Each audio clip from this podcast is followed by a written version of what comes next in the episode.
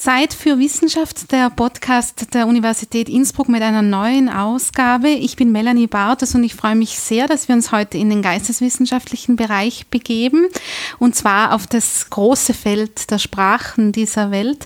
Ich freue mich, dass ich Herrn Professor Manfred Kienbeutner heute bei mir begrüßen darf. Herzlich willkommen bei Zeit für Wissenschaft. Bis Gott. Herr äh, Kienbein, Sie sind Professor hier am Institut für Sprachen und Literaturen und leiten den Bereich Sprachwissenschaft.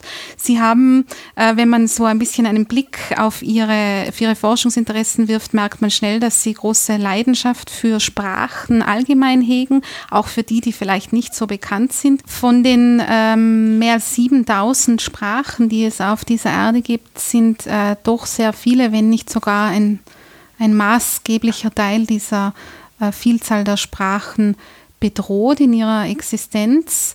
Das ist etwas, was in Ihrer Forschungsarbeit eine große Rolle spielt, einen Blick auf die nicht so bekannten Sprachen eigentlich zu werfen.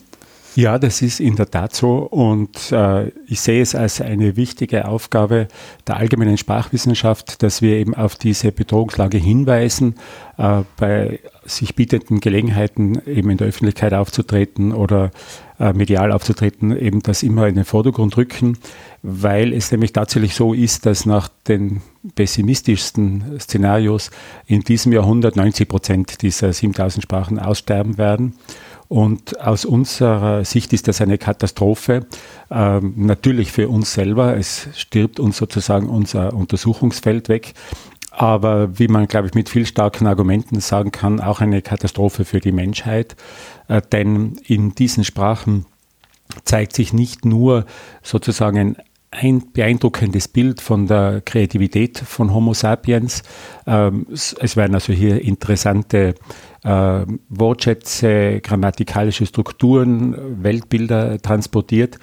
Ähm, sondern das geht auch über diesen, diese Werte hinaus. Da könnte man dann sagen, ja, das ist alles gut und schön, aber Übersetzen kostet so viel, Sprachbarrieren hindern die internationale Verständigung. Also höre ich immer wieder von, von mhm. Laien und Leinen, äh, ist es gar nicht so schlecht, wenn da ein Großteil äh, weg ist. Man kann aber hier sehr nüchtern und auch pragmatisch äh, argumentieren, jenseits dieser unserer Sicht, dass äh, diese Kreativität, diese Vielfalt bewahrenswert ist. Man kann äh, zum Beispiel auf äh, rechtliche Bereiche verweisen. Man kann sagen, dass es so wie es Menschenrechte gibt oder als Teil dieser Menschenrechte gibt es auch Sprachenrechte und Sprache stiftet kollektive und auch individuelle Identität in einem hohen Ausmaß. Ich sage meinen Studierenden immer, Sie sollen sich das Gefühl äh, vorstellen, wie es wäre, äh, der letzte Sprecher, die letzte Sprecherin von Deutsch zu sein. Und da werden dann die Gesichter eigentlich immer ziemlich lang. Mhm. Also das ist äh, mehr als nur sozusagen eine ästhetische Argumentation, dass das alles sehr interessant und kreativ und vielfältig ist. Und last but not least äh, kann man ganz handfest äh, ökonomisch argumentieren, dass der Menschheit hier ein Schatz äh, im wörtlichen Sinn wegstirbt. Denn ein Großteil dieser Sprachen, dieser 7000, ist nicht oder sehr unzureichend äh, schriftlich aufgezeichnet. Das heißt, die entsprechende Kultur, aber auch das Wissen, das im Wortschatz gespeichert ist, ist dann einfach äh, verschwunden. Und in diesem Wissen, speziell im Wortschatz, man spricht hier von Ethnobotanik, Ethnozoologie, ist eben enormes Wissen über Tiere und Pflanzen gespeichert, das mhm. zum Teil weit über den Forschungsstand der Biologie als naturwissenschaftliche Disziplin hinausgeht. Und viele Unternehmen haben das inzwischen erkannt. Paradebeispiel Pharmaunternehmen, die in entlegene Gebiete fahren und früher einfach skrupellose Biopiraterie betrieben haben, muss man auch an der Stelle sagen. Heute aber oft mit kleinen indigenen Völkern zusammenarbeiten, damit die auch davon profitieren, dass sie eben Wissen über Heilpflanzen, Jahrhunderte altes Wissen da transportieren. Und wenn man das alles zusammennimmt, dann sollte diese aus linguistischer Sicht Katastrophe eigentlich eine Katastrophe für alle sein. Mhm. Wie kann man sich denn jetzt äh, aus äh, Ihrer wissenschaftlichen Herangehensweise, wir sitzen, äh, dankenswerterweise darf ich Sie heute in Ihrem Büro besuchen, wo relativ schnell klar wird, dass Sprachen eine große Rolle spielen, wenn man sich so umblickt. Wie kann man sich denn das jetzt vorstellen, wenn Sie sich mit diesen ähm, also erstens einmal von den 7000 werden Sie wahrscheinlich auch eine Auswahl getroffen haben. Natürlich. Äh, äh, wie kann man sich die Auseinandersetzung mit der Thematik jetzt vorstellen von Ihrer Seite? Ja, man muss natürlich einmal da gleich realistisch sagen, ich habe so eine persönliche Definition von Linguist, Linguistin. Das sind mhm. Personen, die viele Sprachen schlecht können. äh, natürlich können wir uns nicht mit 7000 äh, Sprachen befassen, aber zum Unterschied von den etablierten äh, Sprachdisziplinen, also Germanistik, Romanistik, Slavistik und so weiter und analog in anderen Ländern die jeweils dominierenden Sprachen oder Sprachfamilien, versuchen wir, soweit es eben geht, einen breiten Überblick zu bekommen. Das schlägt sich bei uns in der Lehre nieder. Wir bieten eben zum Beispiel eine Lehrveranstaltung routinemäßig an, die ich auch viele Jahre gehalten habe Sprachen der Erde, wo eben dann ein Gesamtüberblick geboten wird. Und da geht es jetzt weniger darum, eine Sprache oder eine Sprachfamilie sehr detailliert oder sehr in die Tiefe zu können, sondern eben einen so breit wie möglichen Überblick zu haben, also ein Überblickswissen. Das wäre jetzt einmal bezogen auf die Lehre äh, eben unsere Herangehensweise. Es gibt ja Gott sei Dank zu sehr vielen Sprachen, wenn auch leider bei weitem nicht zu allen, äh, gute Grammatiken und Wörterbücher, auf die man sich beziehen kann. Und selbst wenn man von der Sprache wenig weiß, kann man dann gutes, gesichertes Wissen da weitergeben. In der Forschung ist es ähnlich. Da stößt man natürlich auch äh, an seine Grenzen. Und heute, wenn ich jetzt so auf diese Vielfalt blicke, bedauere ich es fast, dass ich viele Jahre einen eher pragmatischen Zugang gehabt habe und eher große Sprachen äh, genauer studiert habe, auch verglichen habe und ähm, die kleinen Sprachen sozusagen erst relativ spät in den Blick mhm. genommen habe. Aber man kann dann zumindest sozusagen bescheidenere Ziele erreichen. Und ich habe eben äh, in zwei Aufenthalten, zum Beispiel äh, in Arizona in den USA oder bei einem Aufenthalt in der Osttürkei, dann versucht, mit der indigenen Bevölkerung ins Gespräch zu kommen, äh, Interviews zu machen über die sprachpolitische Situation, die jeweilige zu reden, sie dann auch ermuntert, in der jeweiligen Muttersprache einen kurzen Text äh, zu sprechen, den dann in einer breiter zugänglichen Sprache äh, zu wiederholen. Und daraus lasse ich mir dann von Technikern DVDs machen, die man dann im Unterricht einsetzen kann oder bei Vorträgen und diese Informationen eben einem breiteren äh, Publikum zugänglich äh, machen. Und ähm, das ist so äh, der, der mhm. Beitrag, den man dann realistischerweise leisten kann. Es gibt einzelne ähm, glänzende Ausnahmen, also Linguisten und Linguistinnen, die die ja, Größenordnung ein, zwei Dutzend Sprachen äh, so gut können, dass sie intensive, detaillierte Forschung dazu machen. Zu denen blicke ich auf, aber das äh, ist äh, im Durchschnittsfall eine, eine Kapazitätsfrage. Mhm. Die hört bei mir eher bei so einem halben Dutzend auf und nicht bei zwei Dutzend. Ja, aber das heißt, Sie sind auch wirklich aktiv engagiert, um die Sprachen zu erhalten. Also Sie schauen sich nicht nur an, was passieren da für Prozesse, wenn die genau. oder sind sich nur ähm, versuchen nicht nur darauf aufmerksam zu machen, dass es da Prozesse gibt, die die Sprachen sozusagen ja ein bisschen ins Abseits drängen oder vergessen, ins Vergessen äh, drängen, sondern sie haben, wie Sie es jetzt geschildert haben, auch wirklich das dokumentiert. Genau, es ist nämlich so, ähm, es ist die Lage sehr düster, aber sie ist keineswegs ausweglos und das zeigen mhm. einige sehr ermutigende Gegenbeispiele und die, die günstigere, die jeweils dann eben wesentlich günstigere Situation liegt immer dann vor, wenn es gute Dokumentation über eine Sprache gibt und da gibt es inzwischen sogar einige ermutigende Beispiele, dass tote Sprachen wiederbelebt werden können. Da müssen Menschen nur den Willen haben, wenn gute Dokumentation vorliegt und so ist zum Beispiel äh, 1974 1974 die keltische Sprache, die auf der Isle of Man äh, gesprochen wird, ausgestorben. Mhm. Und die gibt es inzwischen wieder, weil es diese Sprache gut dokumentiert ist und jetzt, ja, nicht viele, aber ein paar hundert Sprecher, die wieder aktiv gebrauchen. Dasselbe gilt für äh, Cornish, also die keltische Sprache, die in Cornwall gesprochen worden ist, die ist schon im 18. Jahrhundert ausgesprochen und auch ausgestorben und auch da gibt es jetzt wieder äh, ein paar hundert äh, Muttersprachler. Das extremste Beispiel vielleicht habe ich erst kürzlich äh, in Literatur entdeckt, ist Wampanoag. Äh, Wampanoag ist eine Algonquin-Sprache. Algonquin-Sprachen sind eine sehr große Sprachfamilie in Nordamerika, mhm. die in Massachusetts äh, gesprochen wurde und die auch wahrscheinlich äh, die letzten echten Native Speakers sind im 19. Jahrhundert ausgestorben. Und jetzt ähm, gibt es äh, aber Unterlagen über Wampanoag und eine äh, man kann nicht sagen Muttersprachlerin, aber eine Angehörige dieser Kultur hat äh, sich das Ziel gesetzt, eben diese Sprache wiederzubeleben, hat Linguistik studiert ähm, und hat inzwischen ein Wörterbuch und eine Grammatik äh, von Wampanoag erstellt und es gibt jetzt wieder Leute, die das sprechen. Und jetzt könnte man noch sagen, ja, ja, aber das ist jetzt nicht wahnsinnig ermutigend, wenn da ein paar hundert Leute so eine Sprache wiederbeleben. Es gibt aber noch drastisch erfolgreichere Beispiele. Äh, etwa Hawaiianisch, das ist, ist, eine austronesische Sprache. Austronesisch, äh, diese riesige Sprachfamilie, wo viele Sprachen im Pazifik darunter fallen. Und ähm, Hawaiianisch schätzt man hat im 18. Jahrhundert so 800.000 Native Speakers gehabt. Dann kam äh, Captain Cook und die Kolonialisierung und der Kapitalismus. Äh, und das hat diese äh, indigene Bevölkerung, also die Sprache praktisch ruiniert. 1980 waren noch ein paar hundert Leute übrig äh, von ehemals einer knappen Million, die Hawaiianisch gesprochen haben. Und in dem Fall hat dann eine, kann man sagen, eine äh, Grassroot-Organisation äh, von unten nach oben so quasi beschlossen, Kindergärten zu öffnen, in denen nur Hawaiianisch gesprochen wird. Und dieses Projekt haben sie Bunana Leo getauft, das heißt Sprachnest, Language Nest. Und das war so erfolgreich, dass es dann in äh, Grundschulen, Volksschulen und in Highschools fortgesetzt worden ist. Inzwischen gibt es auch Masterstudien hawaiianisch, mhm. natürlich dann auch mit zunehmender Unterstützung des Staates. Ähm, es braucht immer beides, eine äh, Bottom-up äh, Bürgerinnenbewegung, aber auch natürlich von oben kommende Unterstützung.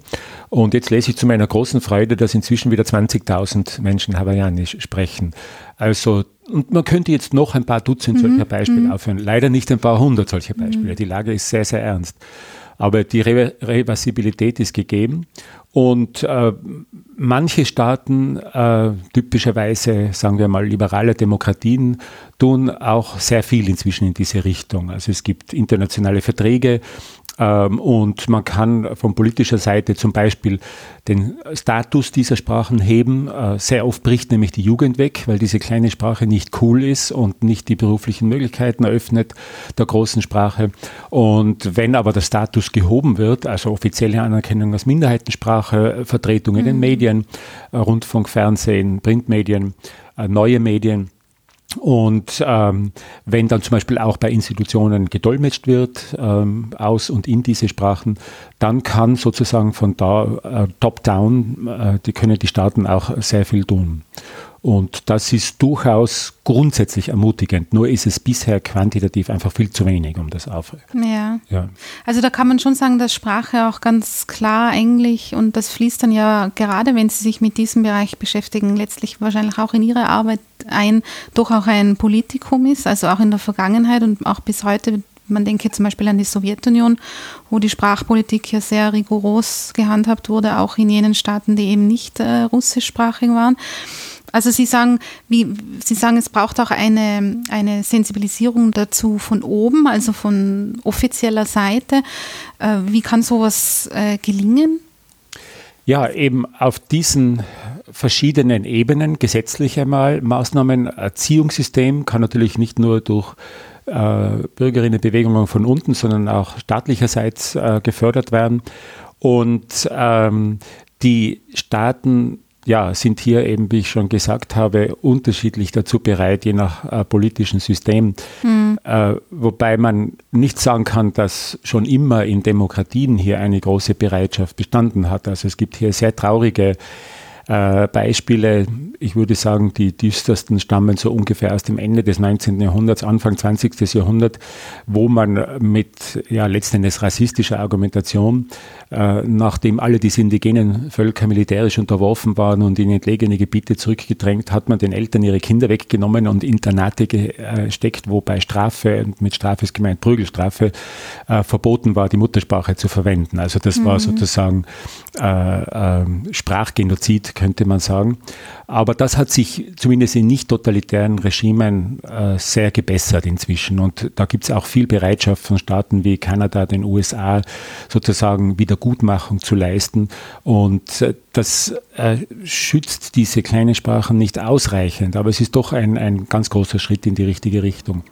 Und was es auch noch gibt, äh, was, was dann wieder mehr uns, also die Linguistik betrifft, Es gibt inzwischen viele international und auch auf nationaler Ebene Gesellschaften, äh, zum Beispiel im deutschen Sprachraum die Gesellschaft äh, für bedrohte Sprachen, die von der Uni Köln äh, meines Wissens mhm. gegründet worden ist. Mhm.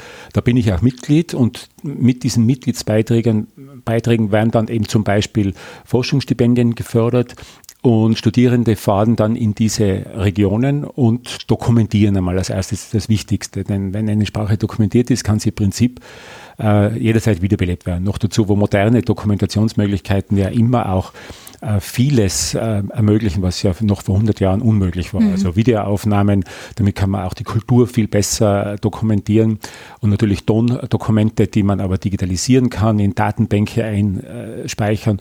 Und so gesehen mit Wampanoag im Hinterkopf bin ich dann doch vorsichtig ein bisschen optimistisch, weil selbst wenn wir jetzt erleben in den nächsten Jahrzehnten wahrscheinlich, dass ein großer Teil der Sprachen der Erde ausstirbt, aber zumindest die dokumentierten sind jederzeit äh, sozusagen mhm. äh, wieder belebbar. Mhm. Jetzt ist ja, wenn Sie sagen, wenn wir bei der Thematik sind, dass das also gesamtgesellschaftlich ähm, äh, unterstützt werden muss und so weiter, ist man ja auch an dem Punkt, wenn wir von Sprachen sprechen, dass es ja durchaus auch von offizieller Seite, äh, kann man auch in Österreich sich anschauen, viele Bemühungen gibt, äh, Fremdsprachen zu lernen, zum Beispiel Eng Englisch jetzt hängt hinter, hinter mir ähm, hängt da ein Poster mit dem ganz berühmten, äh, mit der ganz berühmten Aussage von Wittgenstein. Die Grenzen meiner Sprache bedeuten die Grenzen meiner Welt. Jetzt, wenn man, äh, könnte man ja auch sagen, um so ein bisschen so von mir jetzt provokant formuliertes Gegenargument zu sagen, dass wenn alle eine Sprache können, die Grenzen ja verschwinden. Und dann ist es ja gut, wenn wir uns alle sozusagen auf Englisch konzentrieren oder auf andere große Weltsprachen, weil dann diese Barrieren alle ähm, verschwunden sind oder verschwinden. Ja. ja diesem Argument muss man natürlich äh, äh, nüchtern pragmatisch schon einiges äh, Gewicht zusprechen. Ähm, es kann wohl auch nicht das Ziel sein, die Kenntnis dieser großen Verkehrssprachen, internationalen, allen voran Englisch, jetzt womöglich zurückzudrängen zugunsten einer älteren, viel größeren äh, Vielfalt. Das muss man vielleicht ein bisschen zähneknirschend zugeben. Diese großen Sprachen werden nämlich äh, in der Forschung auch polemisch als Killer Languages bezeichnet, mhm. weil eben Sprachen nicht nur Englisch, man kann sie so eine große Handvoll kann man zusammenfassen. Das wäre die alten Kolonialsprachen der Kolonialimperien, also Englisch, Französisch, Portugiesisch, Spanisch, Russisch hauptsächlich äh, und außer indoeuropäisch müsste man wahrscheinlich Chinesisch und Arabisch ganz besonders stark nennen. Die schlucken ständig, so alle paar Wochen kann man sich das vorstellen, grob äh, numerisch geschätzt, so eine winzige Sprache. Die geht mhm. dann in mhm. diesem Großen auf. Aber zurück äh, zu diesem Argument, dass Barrieren äh, verschwinden. Ähm, natürlich ist das so und das ist auch äh, in gewisser Weise äh, wünschenswert, aber nicht auf Kosten der kleinen Sprachen. Und meines mhm. Erachtens die vernünftigsten Modelle zur Bewahrung kleiner Sprachen sind, und das gibt es auch weltweit inzwischen, äh, gibt es einige ermutigende Beispiele, sind so bilinguale Schulmodelle, die alle davon ausgehen, dass zunächst einmal auf äh, Grundstufenniveau, Volksschulniveau, würde man in Österreich sagen, äh, die indigene Sprache gelehrt wird, auch das Schreiben in dieser Sprache. Das ist ganz wichtig, weil die, wie gesagt, die meisten Sprachen sind nicht schriftlich dokumentiert, mhm. haben keine Schrift. Und das führt meistens zu so einem linguistischen Minderwertigkeitskomplex. Also man kann Spanisch schreiben, aber man kann nicht die indigene Sprache X schreiben und so weiter. Und durch diese Billing Modelle wird das aufgefangen, allerdings nach einer gewissen Zeit in der Schule sehr wohl natürlich die dominante Mehrheitssprache unterrichtet auch. Und das ist, glaube ich, etwas, eine Formel, die einen guten Kompromiss für die Zukunft weist. Bewahren der kleinen Sprachen mhm. und gleichzeitig natürlich der Anschluss an die großen. Wobei man nicht verkneifen kann, da noch ein Argument nachzuschieben, denn das immer so hinzustellen als etwas, was letzten Endes den Einstieg in die moderne Welt äh, blockiert. Ähm, und und äh, sagen wir, wenn man jetzt äh, dran denkt, äh, was eine diesbezüglich aus meiner Sicht vorbildliche äh, Gesetzgebung beinhaltet, dass dann viel Kosten entstehen durch Dolmetschen aus und in die indigene Sprache oder das Übersetzen von wichtigen schriftlichen Dokumenten und so weiter und so weiter. Und da könnte man sagen, das würde ja auch alles wegfallen. Ähm, da muss man aber auch sagen, dass da sehr, sehr viele Arbeitsplätze wegfallen werden. Denn es gibt nun einmal äh, die Translationswissenschaft und das ist ein sehr großes Studium, auch hier in Innsbruck und weltweit ist das so. Und diese äh, Personen leben davon, diese Barrieren zu überspringen. Also auch da sehe ich eine, äh, sagen wir, äh, nützliche Formel. Äh, natürlich sollen diese äh, großen Sprachen äh, bleiben, keine Frage. Und sie werden ja auch an, an meistens an großen Universitäten, große Städte mhm. alle unterrichtet. Aber man muss jetzt nicht noch sozusagen quasi versuchen, die, die weniger großen von denen womöglich auch noch äh, zu eliminieren, weil das eben alles auch Arbeitsplätze sichert. Und äh, man muss speziell, was das Englische betrifft, sagen, da gibt es äh, von einem bedeutenden belgischen Sprachphilosophen und äh, äh, Politologen, ähm, äh, Philippe de Barreis, äh, gibt es einen Vorschlag und in einem Buch namens Sprachengerechtigkeit, wo er sagt, ja, das Englische äh, ist so weit fortgeschritten heute weltweit als Verkehrssprache, dass jeder Versuch, die Anglifizierung der Welt aufzuhalten, müßig ist. Im Gegenteil, man solle die favorisieren, schlägt er vor, ganz im Sinne dieses Einwandes, ja, Abbau von Barrieren. Mhm. Bis dahin, wo alle äh, Menschen auf der Welt über eine gute Englischkompetenz äh, verfügen. Und ähm, ansonsten kann man schauen, was dann halt noch äh, an, an Vielfalt äh, gewahrt äh, werden kann. Ihm ist aber natürlich klar, er ist ein Theoretiker in Sachen Gerechtigkeit, auch als Philosoph, dass das maßlos ungerechtig ist, weil wir ja schon jetzt, die ganze Weltbevölkerung, äh, kann man sagen, er führt eine Zahl an, das Buch ist von 2013, dass 170 Millionen Chinesen Englisch lernen. Also Englisch wird massiv subventioniert. Das sind ja mhm. Subventionen mhm. für Englisch und für die englische Wissenschaft, die englische Wirtschaft. Ähm, äh, dass das natürlich nicht gerecht ist, sagt er, und er fordert dann, dass die angelsächsischen Länder dafür Ausgleichszahlungen an den Rest der Welt machen und hält alle Versuche, eine multilinguale Weltkultur aufrechtzuerhalten, eben letzten Endes für unrealistisch. Ich halte seine Forderung für extrem unrealistisch und wenn, dann sitze ich lieber in dem Boot, das propagiert, dass bei den großen Sprachen zumindest eine Handvoll ungefähr mit gleichem Einfluss Englisch hat natürlich ist da an erster Stelle, aber ungefähr mit gleichem Einfluss äh, erhalten bleibt und dass die vielen Kleinen sozusagen im Schatten der Großen eben auch noch eine Überlebenschance haben. Mhm. Also da kann man zusammenfassend sagen, das eine schließt das andere nicht aus. Es gilt jetzt weder da Englisch zu verteufeln oder Spanisch oder Russisch, sondern das kann durchaus gleichwertig gleichzeitig existieren sozusagen. Genau, ich ja. habe gerade eine Vorlesung Ökolinguistik äh, im Wintersemester gehalten, äh, wo Was es um Ökoling Ökolinguistik, Aha, da ja. geht es um die Zusammenhänge äh, zwischen Sprache und Natur, mhm. äh, sei es also im Wortschatz, sei es in der Grammatik, sei es wie wir über Pflanzen und Tiere sprechen, wie die, über die in den Medien geschrieben und gesprochen wird und auch um den Zusammenhang zwischen Sprachenvielfalt und ökologischer Diversität, Artenvielfalt. Mhm. Äh, das ist nämlich sehr interessant, dass der tropische Gürtel knapp rund um den Globus, das ist die Zone mit der größten Sprachenvielfalt und gleichzeitig die Zone äh, mit der größten Artenvielfalt.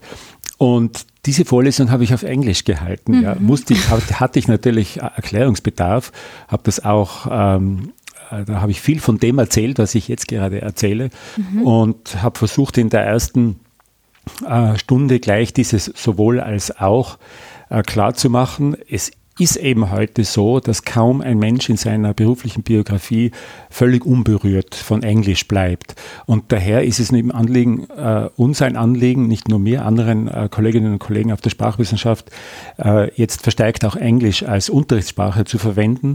Äh, die Studierenden haben ja in der Regel acht Jahre Englisch hinter sich, wenn sie mhm. von der Schule kommen und können auch gut folgen. Ich habe mich auch sehr gefreut, dass viele von denen sich getraut haben, auf Englisch Fragen zu stellen oder sogar auf Englisch zu diskutieren. Ähm, das ist alles gut so, aber ich habe dann klargestellt, dass das natürlich gar nicht heißt, dass ich im Sinne einer Döpereischen Forderung jetzt da noch äh, aktiv an der Anglifizierung der Welt äh, mitarbeiten will. Ich tue es ein bisschen zähneknirschend, ähm, möchte aber gleichzeitig eben zeigen, im Schatten von so einem Riesen, äh, da können viele kleine Sprachen äh, dann aber auch gefördert werden. Und äh, dieses sowohl als auch ist, glaube ich, machbar und wünschenswert für die Zukunft. Mhm. Darf ich da an dem Punkt nachfragen? Sie haben erwähnt, dass es in, in, in dem Tropengürtel oder in dem Bereich rund um den Äquator wahrscheinlich äh, die die, eine große Artenvielfalt und auch eine große Sprachvielfalt äh, gibt. Wo besteht der Zusammenhang? Ist viel, vielfältige Umgebung, macht meine Sprache auch vielfältig oder wo ist da der Zusammenhang? Äh, nicht ganz so vielleicht, aber es hat äh, mit dem zu tun, vermutet man zumindest. Mhm. Äh, man, es ist nicht gelungen, hier klare Kausalitäten ja. herauszufinden. Aber äh, wenn man genauer sich ein Beispiel anschaut, und das Paradebeispiel ist ähm, Neuguinea, mhm. äh, das ist äh, der Ort der größten Sprachenvielfalt der Welt mit Abstand und auch, äh, ich glaube, nach Amazonien an zweiter Stelle, was die Biodiversität betrifft, die Artenvielfalt bei Pflanzen mhm. und Tieren, wobei sehr viel endemisch ist, das heißt also nur in Neuguinea vorkommt an, an Pflanzen und Tieren. Und äh, dazu gibt es genauere äh, empirische Daten, wie man sich das vorzustellen hat oder wie das zu erklären ist. Ähm, es ist also vielleicht gerade äh, eine Zahl hier, also man schätzt so knapp 1000 äh, Sprachen in äh, äh, Neuguinea äh, ich habe mal versucht, das auf die österreichische Fläche umzurechnen. Ich glaube, ich bin auf die Zahl gekommen, dass dann äh, das so wäre, wie wenn in Österreich 2000 Sprachen gesprochen würden. Wirklich. Und Aha. wie kann man sich das erklären? Das hat mhm. natürlich klare Zusammenhänge äh, mit der Geografie dort, denn nicht alle Sprachen in Neuguinea sind klein. Es gibt im eher gebirgigen Kern von Neuguinea durchaus relativ große Sprachen. Also eine große, eher müsste man sie wahrscheinlich als Sprachfamilie bezeichnen, ist Dani mit einer Viertelmillion Menschen und Enga, die zweitgrößte, hat auch noch über 100.000. Mhm, mhm, also das gibt es. Mhm. Aber im tropischen Tiefland, also der ganze Küstenkranz rund um das Gebirge herum, da ist diese unfassbare Sprachenvielfalt. Und das ist geografisch, klimatisch insofern ganz gut äh, zu erklären, als dort äh, keine moderne Infrastruktur existiert oder bis vor kurzem keine existiert hat, äh, sodass also Flüsse eine Barriere dar, darstellen, die der Verbreitung von Sprachen entgegenwirkt. Der tropische Regenwald natürlich ist eine Barriere für sich genommen und äh, von der Kultur der indigenen Völker dort ist auch kein wie immer gearteter Expansionsdrang, der dann historisch gesehen ja die heute großen Sprachen hervorgerufen hat, dass Gebiete begonnen haben zu dominieren, andere unterworfen haben und so sind mhm. Nationalstaaten und in letzter Instanz Kolonialimperien entstanden. Das heißt, wir haben hier äh, kleine und kleinste Gemeinschaften, kann man sich so vorstellen, in Größenordnung 100 oder 200 Native Speakers, die ähm, ähm, auf einem also relativ kleinen Raum stationär bleiben, nicht ganz stationär, es gibt schon so kleine Wanderungsbewegungen, aber jedenfalls sicher keine Expansion. Und das erklärt dann diesen Fleckerlteppich äh, mhm. von sehr, sehr vielen kleinen Sprachen ganz gut. Auch natürlich äh, gesundheitliche Umstände, dort gibt's Malaria und so weiter, das verhindert im Tiefland dann auch die Herausbildung äh, sehr großer Ethnien. Und was damit zusammenhängt, aus der Sicht der EU geradezu erstaunlich, habe ich der Literatur entnommen, dort ist dann sowas wie Vier- oder Fünfsprachigkeit äh, je nach Region wahrscheinlich unterschiedlich, aber das kann man eher als Normalfall bezeichnen. Die EU strebt ja bekanntlich Dreisprachigkeit an. Österreich ist weit davon entfernt, von diesem Ziel und andere Staaten auch. Ich glaube, nur Luxemburg erreicht das äh, nahezu hundertprozentig. Und da sieht man natürlich auch, was äh, für ein Potenzial für Multilingualismus und Kreativität im Menschen steckt, das durchaus ausgeschöpft werden kann. Und nur, sagen wir mal, mehr als eine Hinsicht begrenzte Nationalisten in Europa haben so die Vorstellung, eine Nation, eine Sprache. Das, äh, Europa ist hier der Ausnahmefall, mhm. historisch gesehen, nicht mhm. der Normalfall. Mhm. Und äh, das haben Sie, äh, also das waren dann die Aspekte, die, das sind so Aspekte, die unter den Bereich Ökolinguistik äh, hineinfallen. Fallen, ja, dass man zu verstehen ja? versucht, welche natürlichen Bedingungen äh, äh, ermöglichen oder verhindern äh, diese Vielfalt auf verschiedenen Seiten. Auch wie hängt das zusammen? In, in neuerer Literatur liest man dann ähm, von biokultureller Diversität, denn das eine hängt oft mit dem anderen zusammen. Also ähm, viele dieser kleinen Kulturen äh, sind dann, soweit man da überhaupt historisch zurückblicken kann, anzunehmenderweise seit Jahrhunderten an Orten äh, stationär, weil dort dann auch heilige Bäume zum Beispiel sind im Regenwald und so weiter, äh, die ja nicht verlassen werden. Und äh, diese äh, dieses gegenseitige sich beeinflussen hat äh, so einen gegenseitig stabilisierenden Wert. Also die, die Kulturen, diese kleinen Kulturen, es gibt Ausnahmen, Ausnahmen gibt es immer, ähm, sind sehr nachhaltig. Ähm, das heißt, sie tun was für die biologische Diversität, indem sie eben nicht äh, artengefährdend mhm. jagen mhm. Äh, oder Spezies bedrohen, was also die, sagen wir mal, Industriegesellschaften massiv tun, Leerfischen der Weltmeere, also dümmer könnte man eigentlich gar nicht vorgehen, möchte jetzt mal polemisch sagen. Mhm. Das tun diese kleinen indigenen Gesellschaften nicht. Und umgekehrt werden sie eben in einem jahrhundertelangen Anpassungsverhältnis von der umgebenden Natur als Kultur gestützt, weil eben so das Wesentliche für das Fortbestehen dieser sprachlichen Kultur von der Natur zur Verfügung gestellt wird. Mhm.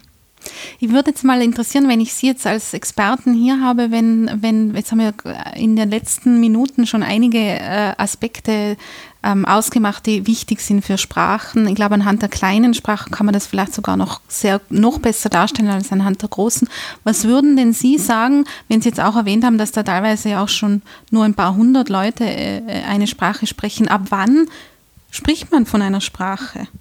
Wenn Sie sagen, es muss ja offensichtlich, haben Sie jetzt schon mehrmals erwähnt, viele sind ja auch gar nicht schriftlich vorhanden natürlich, ja. sind aber trotzdem äh, Sprachen. Gibt es da in der Sprachwissenschaft einen Katalog, wo man abhakt, okay, das ist, das ist erfüllt, das ist erfüllt, jetzt haben wir eine Sprache oder ist das? Ja, äh, sehr gute Frage, aber leider nicht äh, wissenschaftlich beantwortbar. Also die Grenze zwischen Sprache und Dialekt, um die geht es ja hier, ja. die kann man leider nicht mit, mit intersubjektiv allgemein akzeptierten linguistischen Methoden ziehen. Also das mhm. ist, leider muss man da eigentlich in der Theorie ein Fragezeichen machen.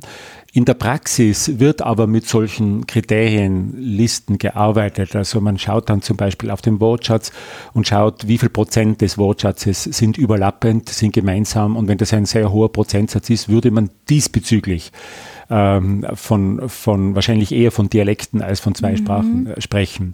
Ist aber auch nicht äh, ohne Willkür möglich, wenn man nur schaut, äh, wie groß sich der Wortschatz von Italienisch und Spanisch überlappt. Mm, und ja. niemand ist je auf die Idee gekommen, äh, die beiden Sprachen als Dialekte äh, zu bezeichnen. Ja. Und umgekehrt, wenn man schaut, wie stark verschieden, meinetwegen ein Tiroler Dialekt und äh, Plattdeutsch im ja. Wortschatz ist, dann äh, da ist aber noch niemand auf die Idee gekommen, von Sprachen zu sprechen. Also diese Grenze ist einfach sehr schwer zu ziehen und gleich ist es in der Grammatik. Man kann dann schauen, wie ähnlich ist das Lautsystem, das phonologische System, man kann auf die Formen schauen, morphologische System, man kann auf die Syntax schauen, auf die Wortstellung schauen.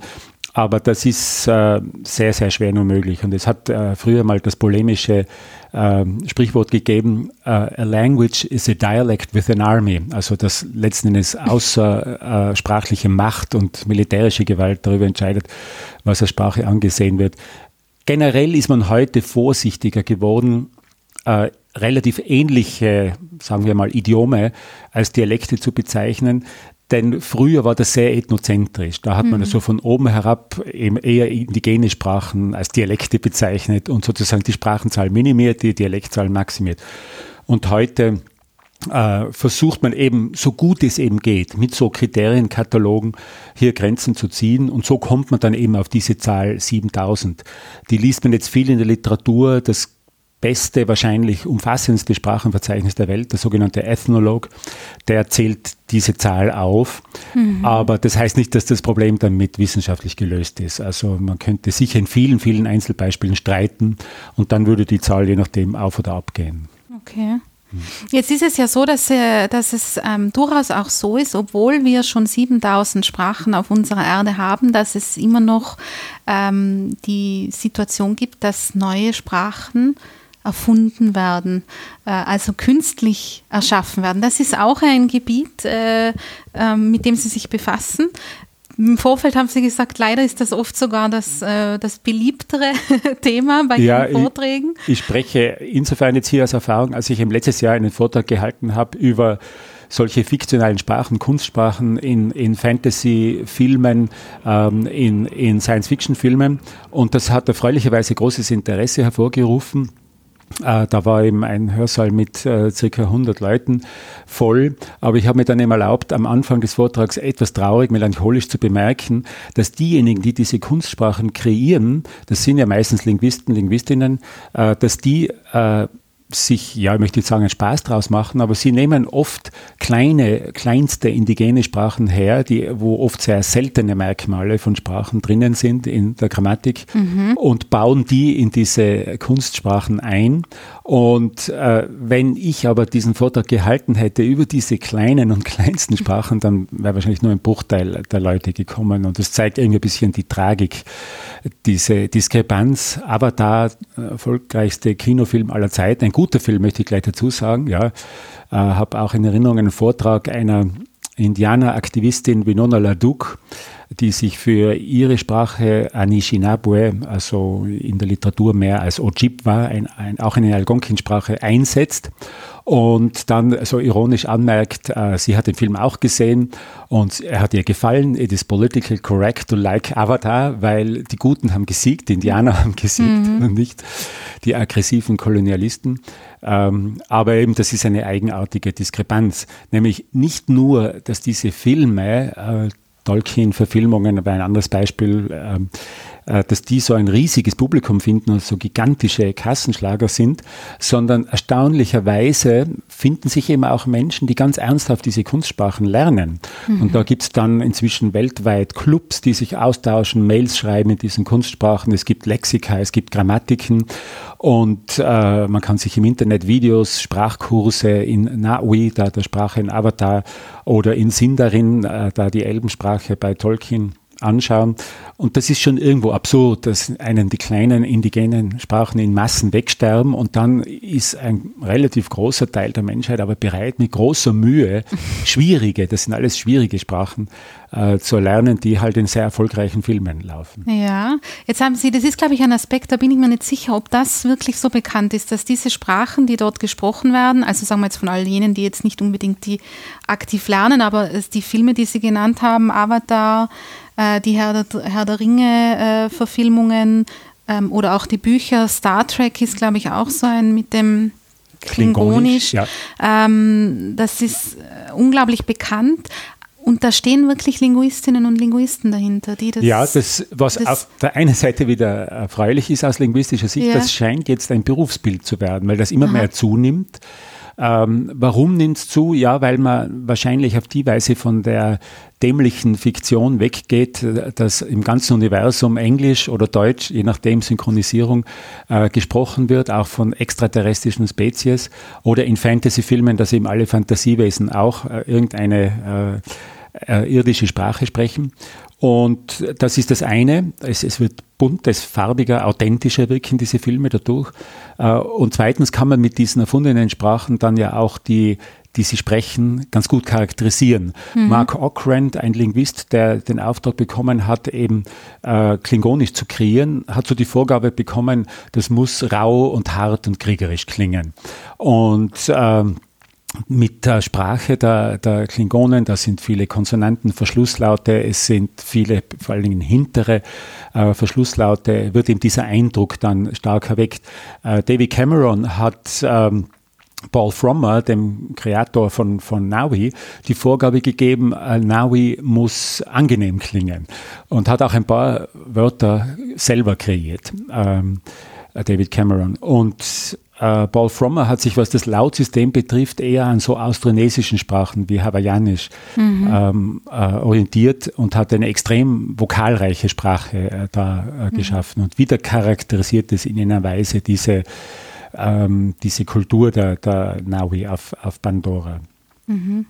Aber das ist schon ein interessanter Aspekt, dass es also ähm, dass Linguistinnen und Linguisten durchaus dazu in der Lage sind, äh, neue Sprachen zu erschaffen. Also Geht das mit dem, mit dem Wissen, das Sie haben? Könnten Sie jetzt auch äh, sagen, ich Mich hat jetzt gestern mein Sohn, wie ich ihm erzählt habe in dem Interview, äh, gefragt, äh, könntest du das auch? Und dann habe ich gesagt, das ist ein Kinderspiel. Also es ist, äh, das ist so, wie wenn man, was weiß ich, äh, man kennt äh, 20 äh, Kartenspiele und dann wird gefragt, ob man ein neues Kartenspiel erfinden könnte. Also wirklich? das ist wirklich relativ leicht. Ja. Damit will ich aber nicht jetzt sagen, es, mhm. es ist ein Kinderspiel. Also es ist äh, nämlich das sinnvoll zu machen, eine mhm. in sich stimmige Grammatik und einen Wortschatz dazu. Das äh, braucht schon Spezialwissen und äh, äh Mark Ockrent und Paul Frommer sind eben gestandene Linguisten gewesen, bevor sie ähm, äh, da eingestiegen sind. Was jetzt, glaube ich, aber ein neuer Trend ist, dass es zunimmt und ich äh, habe dem Internet entnommen, dass die neueren Kreatoren da ziemlich jung sind. Also ähm, äh, David Salo hat äh, Sindarin für die Tolkien-Verfilmungen ausgebaut, weil bei Tolkien selber kommen fast keine Dialoge vor und das war für die Verfilmung aber gewünscht mhm. äh, mhm. von Peter Jackson und deswegen musste Sindarin dialogtauglich gemacht werden und das hat ein äh, David Salo gemacht. Äh, Game of Thrones, da gibt es Dothraki als eine Sprache, die im Original dann dort aufscheint. Und das hat ein glaube ich, noch ziemlich junger äh, Linguist Peterson äh, gemacht. Äh, wenn ich mich richtig erinnere, biografisch wollte der schon in der Jugend immer künstliche Sprachen erfinden. Und ich glaube, das wird jetzt immer häufiger werden. Und das freut mich natürlich, dass da ein Berufsbild ja, für ja. Linguisten und Linguistinnen im Entstehen begriffen ist, weil es nimmt überall jetzt zu. Mhm. Ich, ich höre und lese das auch bei anderen Filmen. Es hat jetzt einen Science-Fiction-Film gegeben, Uh, Arrival, mhm. wo eine außerirdische Rasse landet, die eben ein interessantes visuelles Zeichensystem hat. Die Fantasie steigt hier. Also, uh, ja, und da rettet quasi eine Linguistin die Welt, nicht? Ja, ja. ja. Schon deswegen finde ich den Film ja. super. Ja, jedenfalls. Ähm, da, da, tut sich einiges in, mhm. in, diese Richtung und man kann sich natürlich fragen, äh, warum ist das so? Ähm, jahrelang, jahrzehntelang hat Hollywood eben da alle Englisch reden lassen. Ähm, ich denke mir, es steckt schon noch was Tieferes dahinter. Das hängt natürlich von der Definition von Sprache ab, die man hat. Das ist natürlich unglaublich umstritten. Es gibt überhaupt keine äh, weltweit anerkannte Definition von Sprache, nicht nur was die Abgrenzung Sprache-Dialekt betrifft. Ähm, aber meine Definition, die ich von Wilhelm von Humboldt und Eugenio Coserio übernehme, ist, dass Sprache eine kreative Tätigkeit ist. Mhm. Und wenn man das so definiert, ist äh, Kreativität in der Sprache nicht das exklusive Vermögen von genialen Dichtern und Dichterinnen, sondern ist Kreativität äh, das Wesen von Sprache. Das, das, heißt, dass wir alle äh, Kreativsprache gebrauchen. Und jetzt könnte man das natürlich zu einer maßlosen Übertreibung erklären. Das ist doch äh, beschränkt auf Poesie, auf äh, schöngeistige Literatur.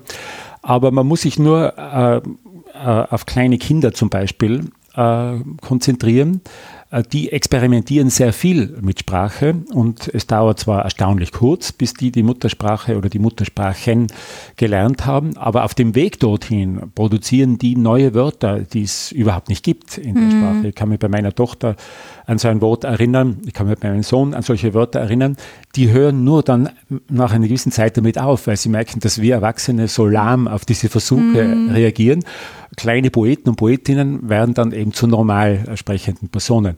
Aber auch die normal sprechenden Personen machen gelegentlich Wortwitze, Sprachschöpfungen und so weiter. Die mhm. Tatsache, dass das statistisch vielleicht viel seltener ist als in der Poesie, äh, erlaubt nicht hier einen äh, prinzipiellen Unterschied zu sehen.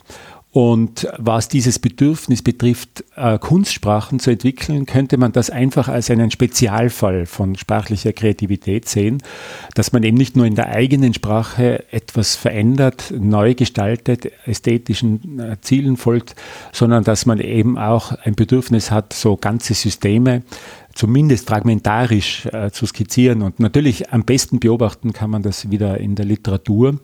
Also ein frühes grandioses Beispiel ist, dass Dante in der göttlichen Komödie erstens einmal überhaupt mehrere Sprachen verwendet, außer dem Altitalienisch, das ja zu einem großen Teil seine eigene Schöpfung ist, hat er sehr viel Latein äh, mhm. dort drinnen, er hat aber auch Altfranzösisch drinnen und er lässt gewisse Dämonen in der Unterwelt äh, Sätze sagen aus Sprachen, die Dante einfach erfunden hat. Mhm. Also das ist dann sozusagen die Basis von Klingonisch, Naui und äh, Sindarin und so weiter. Und das findet sich auch später in der Literatur sehr, sehr oft.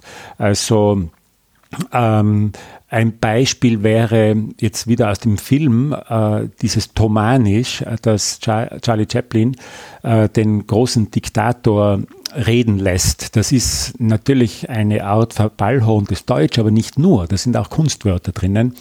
Und äh, wenn man Deutsch als Muttersprache hat, erschrickt man natürlich äh, mhm. über die Perspektive, die Chaplin gehabt hat von der Art und Weise, wie Hitler redet. Aber ebenfalls ein anderer wichtiger Aspekt ist auch hier diese sprachschöpferische, kreative ähm, Seite. Mhm. Wenn wir von äh, dieser, dieser Kreativität sprechen, die Sie jetzt angedeutet haben, äh, ist aber trotzdem davon auszugehen, also dass es, dieser kreative Prozess ist dann aber trotzdem erlaubt, dass diese Kunstsprachen wie Navi oder äh, Klingonisch oder äh, und so weiter, wenn die ja sogar von jemandem erlernt werden können, dann sind das aber trotzdem ganze Systeme, die so auch als per Definition, äh, soweit es geht, als Sprache zu sehen sind, mit Grammatik, Syntax, äh, sonstigen Regeln. Man muss die heute als äh, vollwertige Sprachen, die alles leisten können, was natürliche Sprachen leisten, ansehen. Natürlich nicht von Anfang an, weil meistens wird da zuerst sozusagen, äh, das hat sich auch, der Anspruch hat sich mit äh, neueren Filmen und Verfilmungen gesteigert, aber am Anfang steht immer so ein ziemlich beschränkter Wortschatz mhm. und eben nicht eine ganz vollständige Grammatik. Das wurde dann aber weiter ausgebaut. Und bei Klingonisch weiß ich, dass es eine zum Beispiel äh, ziemlich ausgedehnte Übersetzungstätigkeit gibt. Also man kann in Klingonisch eben etwas, was aus einer natürlichen Sprache stammt, übersetzen. Das hat äh, natürlich einen listigen Selbstbezug auch im Star Trek-Universum, weil dort ja davon ausgegangen wird, dass äh, Shakespeare äh, seine Dramen von den Klingonen abgeschrieben hat, mhm. quasi. Also Hamlet war ein klingonisches Drama, das ein irdischer Plagiator ins Englische umgesetzt hat. Und Deswegen ist es kein Wunder, dass es inzwischen Hamlet auf Klingonisch gibt. Also das war immerhin möglich, Shakespeare ja. ins Klingonische zu übersetzen. Und ähnliche Beispiele kennen wir ja auch bei den äh, Welthilfssprachen. Das sind ja auch Kunstsprachen. Esperanto, das ist das mhm. bekannteste Beispiel. Und äh, in Esperanto sind zahlreiche Werke inzwischen ja. übersetzt und es gibt eben auch eine schöngeistige belletristische Esperanto-Literatur. Und Frommer ist ja gerade dabei, Navi auszubauen, weil Avatar eine Fortsetzung erfährt. Die wird gerade gedreht. Da braucht es jetzt mehr Navi, müssen längere Dialoge möglich sein. Und da wird eben dann, äh, da wo vielleicht bis jetzt noch Lücken waren, ich, ich habe mir für den Vortrag eine Grammatik des Navi im Internet angeschaut. Mhm. Mhm. Und die Verfasserin dieser Grammatik hat immer da, äh, wo sie sozusagen auf die Autorität Frommer, dem ersten Native Speaker mhm. von Navi, er macht das übrigens erstaunlich gut. Der tritt auch auf der Bühne auf und äh, erläutert, wie man auf Navi flirtet und so weiter. Ah, also okay, ja. äh, ist da sehr amerikanisch, tüchtig, perfekt, muss man sagen. Ähm, und diese Autorin des, dieser Referenzgrammatik äh, zitiert dann immer Frommer, da macht sie ein F in Klammer, wenn irgendetwas schon klar ist. Äh, Frommer hat so und so festgelegt und wo das noch nicht so ganz klar ist, da wartet man drauf, bis, bis dann sozusagen eine Ergänzung der Grammatik oder des Wortschatzes dann noch erfolgt. Ja, Sie haben aber vorher erwähnt, dass zum Beispiel bei Nawi äh, die äh, Anlehnungen am Hawaiianischen zu beobachten sind, wenn Sie jetzt solche, ist das meistens so, dass wenn Sie jetzt zum Beispiel als Linguist so eine ähm, äh, Kunstsprache sich anschauen, dass Sie schon sehen, okay, das geht wohl in eher die Richtung und die Richtung, also dass man zumindest Anleihen nimmt? Ich würde jetzt nicht von mir behaupten, dass ich ohne genaues Nachforschen da sehr viel sagen kann, aber zumindest habe ich schnell einen Eindruck, aus welchen natürlichen Sprachen mhm. da zum Beispiel die Phonologie geschöpft mhm. ist. Und wenn ich ein bisschen mich eingelesen habe, weiß ich dann sehr genau, woher die Grammatik kommt, woher die Wortstellung kommt. Und äh, meistens haben die, die diese Kunstsprachen schaffen, persönliche Vorlieben. Also zum Beispiel, und das fließt dann da massiv mhm. ein. Äh, Tolkien hat das Finnische äh, sehr geliebt und deswegen hat er ähm, die Quenya, also nicht, äh, nicht Sindarin, das, was wir in den Filmen äh, meistens hören, sondern eine andere Elbensprache hat er stark am Modell äh, des Finnischen äh, mit sehr vielen Kasus. Finnisch hat sehr viele Kasus, über ein Dutzend, mhm. Äh, mit sehr vielen Endungen angelehnt, während Sindarin ist eine verwandte Sprache im Tolkien-Universum von Quenya äh, und da sind diese ganzen Kasus abgefallen, also die gibt es da nicht mehr. Und bei Sindarin ist vielleicht stärker ein walisischer Einfluss äh, im mhm. Vordergrund. Tolkien war ja Linguist und das Walisische muss ihn auch beeindruckt haben. Und auch, wenn ich mich richtig erinnere, in der Wortstellung äh, hat er da die walisische Wortstellung gewählt.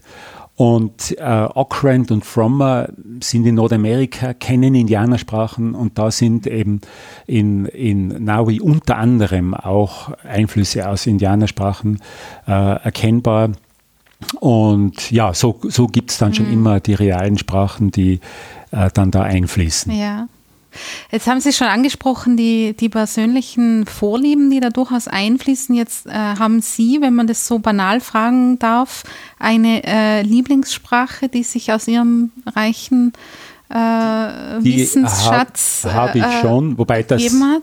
Völlig subjektiv ist, muss man sagen. Also ja. es gibt da nichts, was das Ganze, die Wahl sozusagen rational irgendwie rechtfertigen könnte. Ästhetische Urteile sind hoffnungslos äh, entweder individuell oder kulturabhängig, aber trotzdem hat man sowas ganz einfach emotional.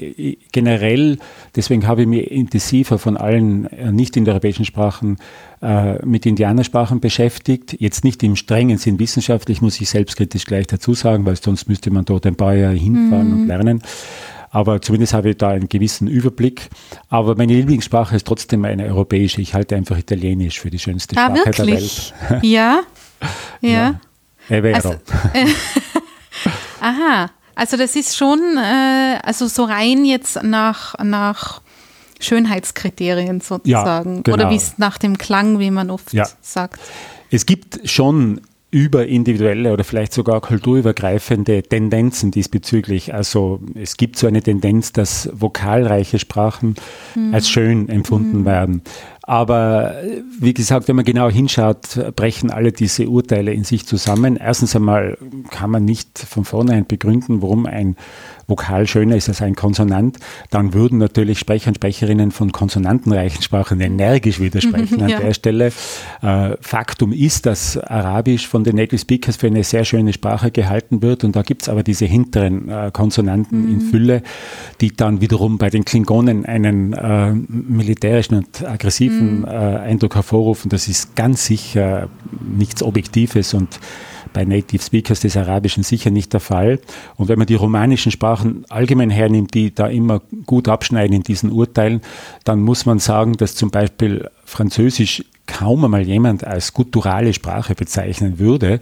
Jetzt ist aber das französische R ein R, das äh, am Gaumenzäpfchen artikuliert mhm. wird. Weit, hinten, unten. Retourné. Mhm. Ähm, und äh, da sieht man eben die Widersprüchlichkeit und die Uneinheitlichkeit äh, diese, dieser Urteile. Also trotzdem der Vokal. Also eigentlich müsste man Französisch jetzt nach Ihrer Argumentation oder nach dem, was Sie jetzt genannt haben, auch als harte Sprache empfinden. So, was sagen wir mal zumindest als gemixte. Ah, es ja, hat natürlich, tut aber ein, das tut niemand. sie nicht. Ja, Nein.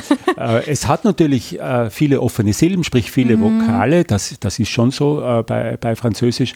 Aber es gibt eben diesen einen, der aber ständig vorkommt, weit hinten artikulierten. Mhm. Und das hat nie jemandem auf die Idee gebracht, Französisch eine hässliche Sprache zu nennen. Also das ist nicht der Logik und der Rationalität zugänglich. Das sind Emotionen. Mhm. Und bei mir hat, spielt sicher eine Rolle, dass meine Mutter Südtirolerin war und äh, in der Mussolini-Zeit in Südtirol aufgewachsen ist, wo Italienisch Unterrichtssprache war und sie mit uns als kleinen Kindern so immer täglich äh, ein paar Sätze oder Floskeln äh, Italienisch gesprochen hat. Das erzeugt, glaube ich, schon einmal so eine Bindung. Mhm. Aber ich halte es dann auch wieder nicht für einen völligen Zufall, dass Italienisch nicht eine, sondern die Sprache der Musik ist. Also das ist äh, so mhm. auffällig, äh, nicht nur die großartige Musik, die da geschaffen worden ist, bis in die Gegenwart herauf, sondern auch die Tatsache, dass das musikalische Vokabular einfach italienisch ist, Allegretto mhm. und äh, Andante und so weiter. Also da, da sehe ich schon gewisse Zusammenhänge.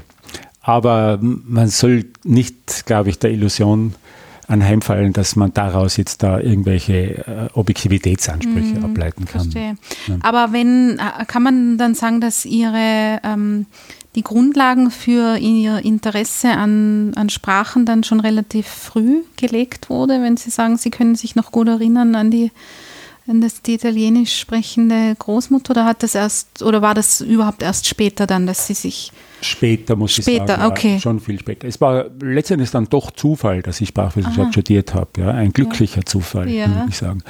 Aber ab da äh, war dann diese äh, Leidenschaft schon da und vor allen Dingen die Leidenschaft für alle diese Sprachen. Also äh, ich habe vielleicht meine Vorlieben, aber aber intellektuell äh, finde ich sie einfach alle faszinierend und vor allen Dingen wenn man viele Sprachen kennenlernt, eh, vor allen Dingen extrem von der eigenen Muttersprache verschiedene, nicht in der europäischen, in unserem Fall, dann glaube ich, kann man ganz im Detail erleben, dass auch in dieser Hinsicht äh, Rassismus eine Dummheit ist, weil man hat früher traurigerweise auch große in der Linguistik von Primitivsprachen mhm. gesprochen.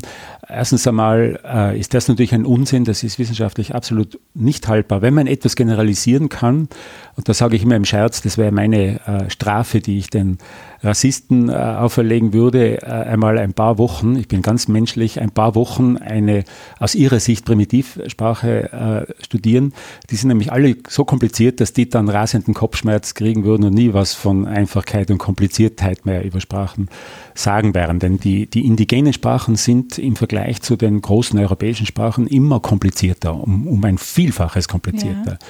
Und das allein soll man jetzt aber nicht so in den Vordergrund stellen, aber es gibt eben dann immer sehr interessante Kategorien, aus denen man für vieles, was so jetzt momentan in der Gesellschaft, in den großen Industriegesellschaften brennend diskutiert wird, äh, geradezu verblüffende ähm, Aufschlüsse bekommt und auch irgendwie neue Blickweisen auf die Welt, die äh, die, die, von denen wir nicht nur, glaube ich, lernen können, sondern lernen müssen. Also speziell, was jetzt äh, die Natur betrifft und was äh, im Zeitalter des Klimawandels, an, an den alle Experten und Expertinnen und überhaupt alle vernünftigen Menschen außer Donald Trump glauben, würde ich, würde ich sagen, äh, da, da, ist eine dramatische Zerstörung von Natur im Gange und auch eine dramatische Ausrottung äh, von Spezies. Wir leben ja auch in einem Zeitalter des globalen äh, Massensterbens von Arten.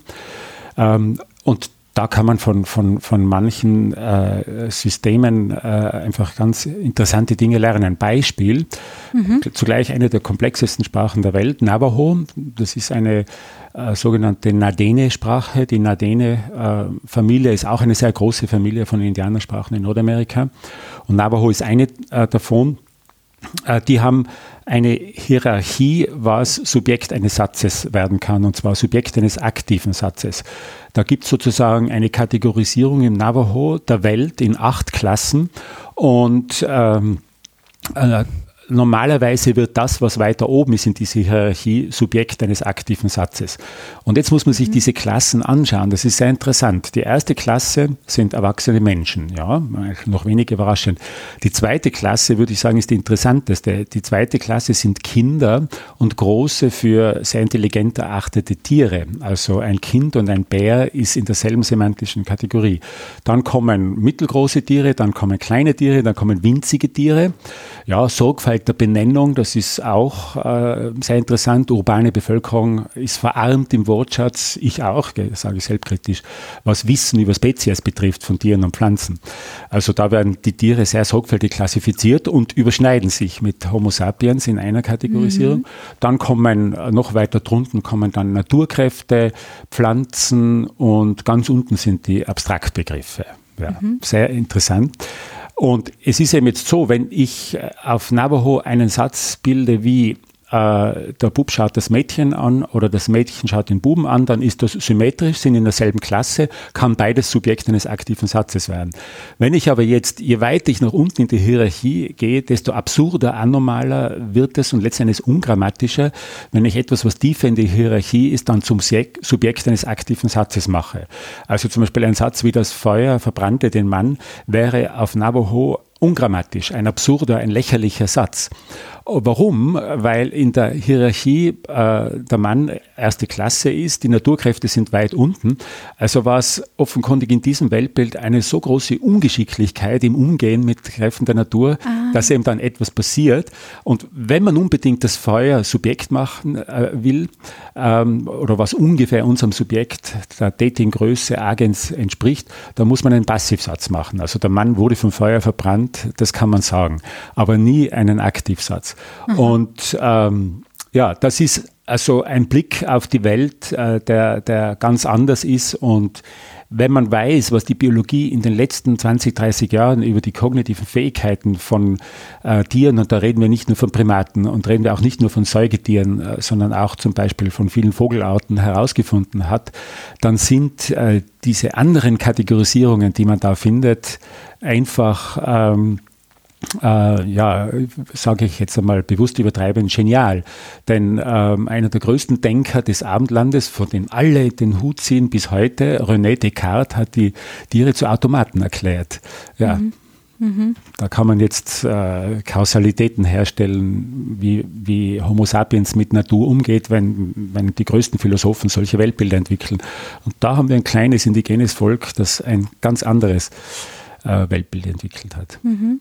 Also wo in der, diese Kategorien kann man sich vorstellen wie sozusagen eine Reihung in der Wichtigkeit in ihrer, in ihrer Umwelt. Äh, von, genau, von ja. So Menschen, und auch, Tieren. was kann man sich eher als äh, Subjekt eines aktiven Satzes als tätige Größe ja. in einem Handlungsgeschehen äh, vorstellen. Mhm. Und ähm, ja, das äh, dass die, die Abstraktion, die so äh, eben als Triumph äh, des europäischen Denkens angesehen wird, weltweit, und ich möchte es auch gar nicht kleinreden, also die großen äh, wissenschaftlichen Triumphe sind Abstraktionen, aber dass das in diesem Weltbild die unterste Kategorie ist ja. und dass es unsinnig wäre, auf Navajo zu sagen, äh, der Hass äh, trieb mhm. ihn zum Verbrechen. Ähm, mhm. dass das einfach, da wird sozusagen der Mensch viel mehr in die Verantwortung genommen, oder? So könnte man es nennen, ja. ja. Mhm. Wenn er immer der Tätige und, oder in der, der in Und er wird eben zumindest als junger Mensch gleich klassifiziert wie Tiere. Also ja, äh, es gibt ja inzwischen eine Tierrechtbewegung, die diesen Spezies, um die es da geht, also Säugetiere, höhere Säugetiere, ähm, denen, ja, wo zumindest darum gekämpft wird, denen Persönlichkeitsrechte zuzusprechen. Und es ist wirklich absurd, wenn man eben weiß, was in Experimenten in den letzten Jahren gezeigt worden ist. Ähm, Primatenexperimente sind am bekanntesten, aber es gibt spannende äh, Experimente mit Singvögeln und so weiter auch.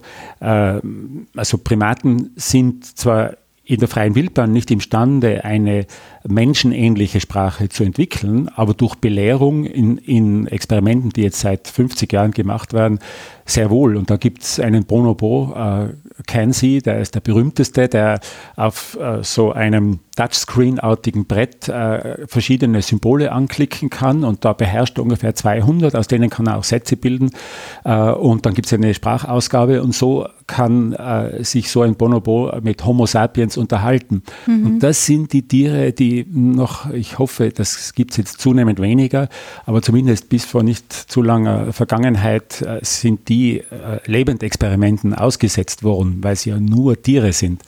Und das ist eine verheerende Kategorisierung der Welt, eine dumme auch. Und Gott sei Dank arbeitet die westliche Wissenschaft aber dann auch auf anderen Ebenen und zeigt dann eben äh, die Parallelen zum Homo sapiens und die, die erstaunlichen kognitiven Fähigkeiten. Und das kann dann wieder äh, zu einer Vermenschlichung im positiven Sinn mhm. der Welt beitragen. Aber manche indigene Völker haben von vornherein schon, eine ja. Sicht, wo wo solche Tiere als, äh, man sieht es ja auch, dass Clans von Indianerkulturen ein, ein, ein so ein Tier symbolisch äh, als Kleintier eben haben und sich dem sehr, sehr tief innerlich verbunden äh, fühlen, äh, fühlen, also Bären, Wölfe, Kojoten mhm. und so weiter.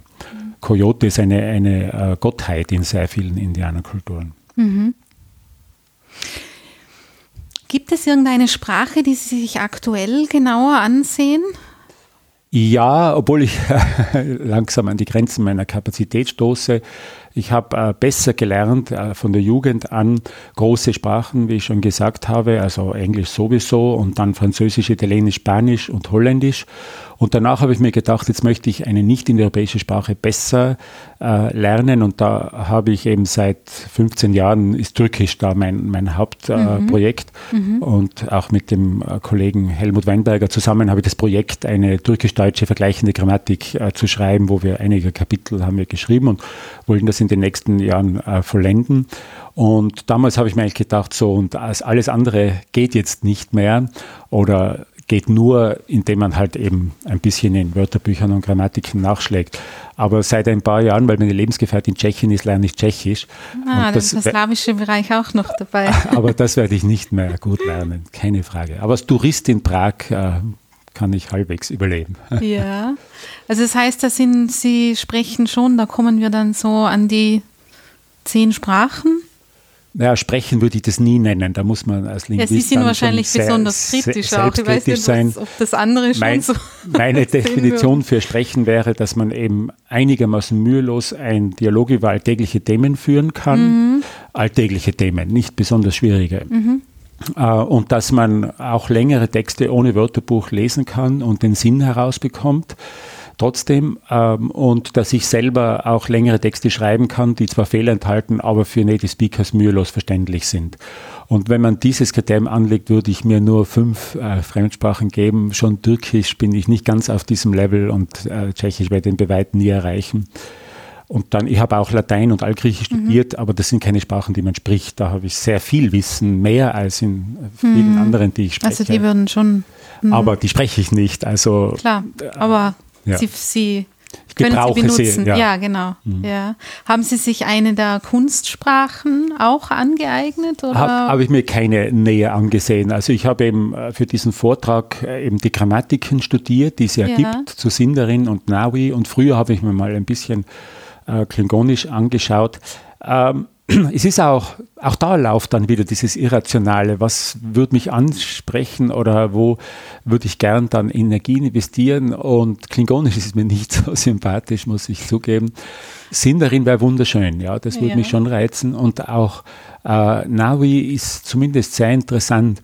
Ich könnte ein Wort auf Navi heraussuchen, äh, das auch äh, hawaiianisch klingt, also wo äh, Frommer offenkundig einfach eine wunderschöne Vokalorgie entfesselt hat. Das könnte ich äh, vorlesen. Ja, ja, gerne. Okay. Also auf Na wie Harmonie heißt Meoauniaea. Also da klingt schon so ein bisschen, wie nennt man das, lautmalerisch? Lautmalerei, ja, und einfach eine Vorliebe für Vokale. Ja, ja. Austronesische Sprachen, ja. Mhm. Ja, harmonisch können wir, glaube ich, heute auch zum Ende kommen. Wollen Sie, haben Sie eine Sprache, in der Sie äh, gerne sich von unseren Zuhörerinnen und Zuhörern verabschieden möchten heute? Ja. Ähm, vielleicht auf Türkisch. Ja, sehr gerne. ähm, ich übersetze dann, was ich jetzt gleich mhm. sagen werde.